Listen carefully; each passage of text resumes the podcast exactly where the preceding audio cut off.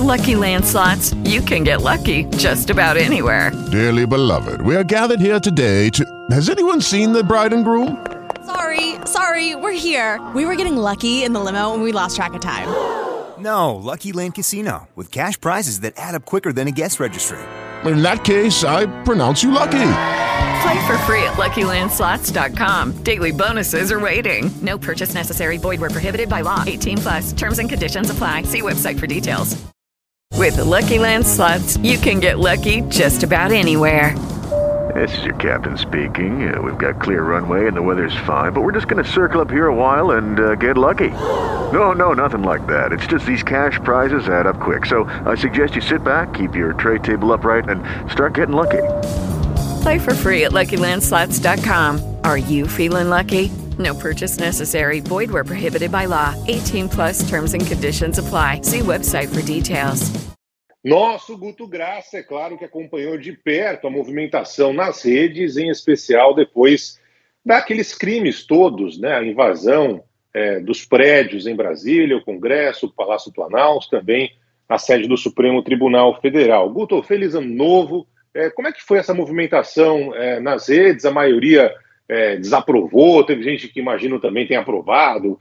Afinal de contas, a gente já viu tanta maluquice por aí, né, Guto? Feliz ano novo. Vamos falar agora de movimentações. Foi o que você falou de Brasília, de mais ou menos um placar final estabelecido de 20 milhões de perfis abertos, mix de diversas redes. Você encontra a rejeição a tudo que aconteceu em Brasília, 75%. Na leitura de máquina, vendo que as pessoas estão opinando.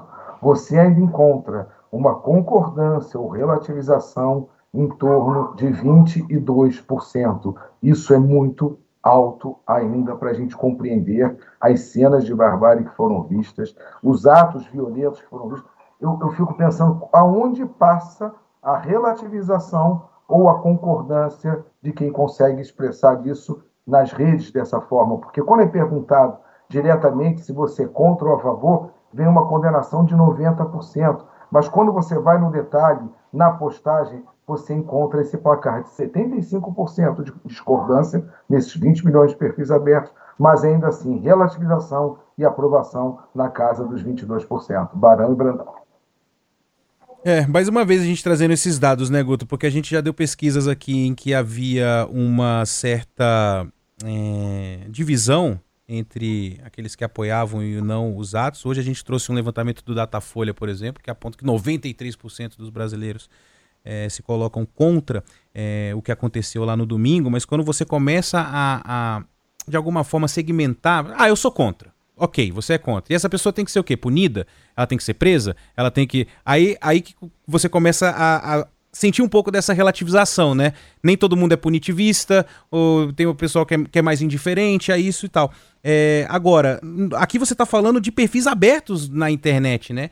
E que muitas vezes é, é, é torna fácil também identificar pessoas que estavam defendendo, e há muito tempo se fala disso, né? É. Exa exatamente, Brandão e Barão. Quando a gente consegue entender que a gente vai viver espasmos similares ao que a gente viveu do Congresso, porque isso, sem bancar profeta do passado, ver colunas lá atrás, ver colunas sobre o 6 de janeiro dos Estados Unidos, que a gente falou que a insistência de não aceitação da legalização do processo, da legalidade da lisura do processo, poderia caminhar para o 6 de janeiro americano, que foi um pouco que a gente viu aqui, uma reprodução tupiniquim. Não dá para usar a palavra surpresa. Por quê?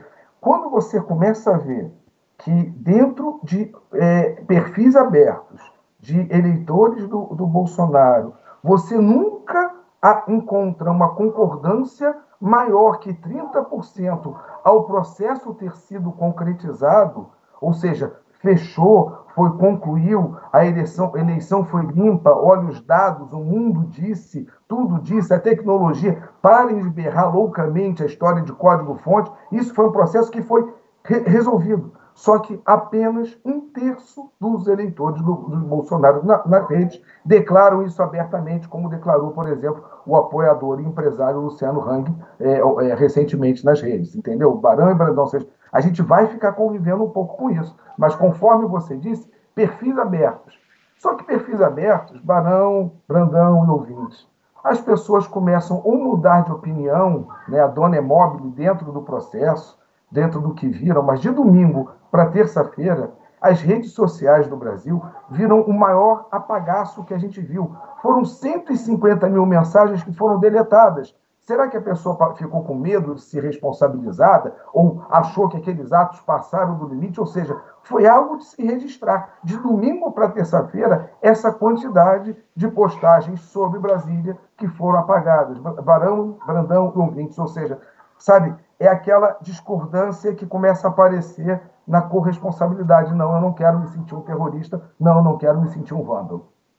Que coisa, né? Esse número que o Guto traz para gente é um número impressionante, né? O pessoal, acho que depois que viu, principalmente a repressão que aconteceu após os atos é, do último domingo, acho que ficaram com medo. Guto, aqui nos Estados Unidos, já que foi algo, em certa medida, semelhante, né? O que se viu foi uma tentativa é, de bloquear, de cancelar muitas dessas redes, desses perfis em Facebook, Twitter. O ex-presidente Donald Trump, por exemplo, teve todas as suas contas é, bloqueadas, né? Depois só que, que o Musk assumiu o Twitter que é, essa possibilidade voltou. Mas enfim, é, é, essas contas por meio delas que havia essa comunicação do Trump, de outros, foram bloqueadas. Isso ajuda? Não ajuda? É, censura? É, eles acham outro caminho? O Trump lançou a sua própria rede? Enfim, o que, que você conta de experiência sobre isso, Guto?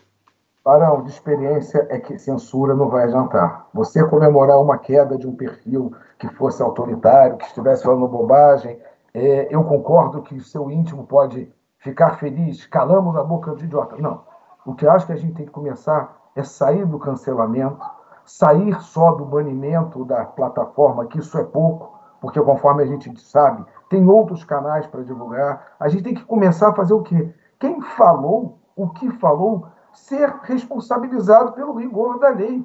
Se eu posto uma informação que ocorreu um crime e isso é uma, uma denúncia criminosa ou atribuo, qual é? A gente tem que começar a sair do campo do etéreo de rede social, de lacração e de discussão e levar para o campo jurídico, com serenidade, com bom senso e com processo célere. Ah, mas tal perfil pode ser prejudicial. Então, aí é um outro sentido. Vamos trabalhar medidas jurídicas, vão ter que começar a andar um pouco mais rápidas no compasso das redes, sem serem imprecisas. Eu penso sempre que o banimento e a censura não resolvem por si só, porque criam mitos. A pessoa, olha, ele está censurado porque está falando a verdade. Não funciona isso dentro do algoritmo da, das redes que tem capilaridade para fazer um perfil, é, digamos, número dois, ou apoiadores tomam e começam a divulgar, fica muito complicado você querer censurar. Eu acho que tem que conversar, dar transparência e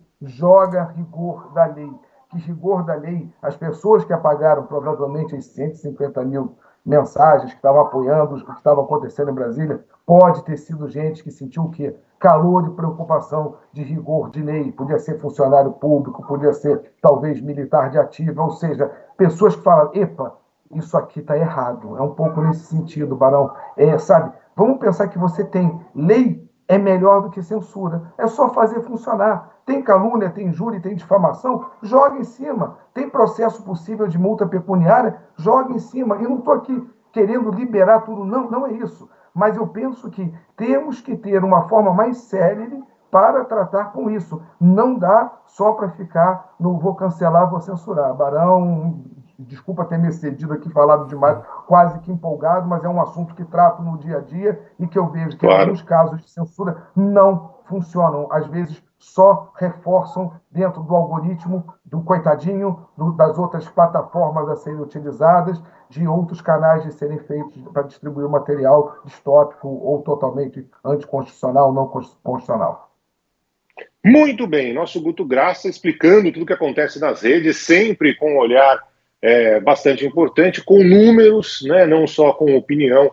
Volta na próxima semana conversando com a gente. Grande abraço para você, Guto. Até mais. Grande abraço e até a próxima. Tchau, tchau.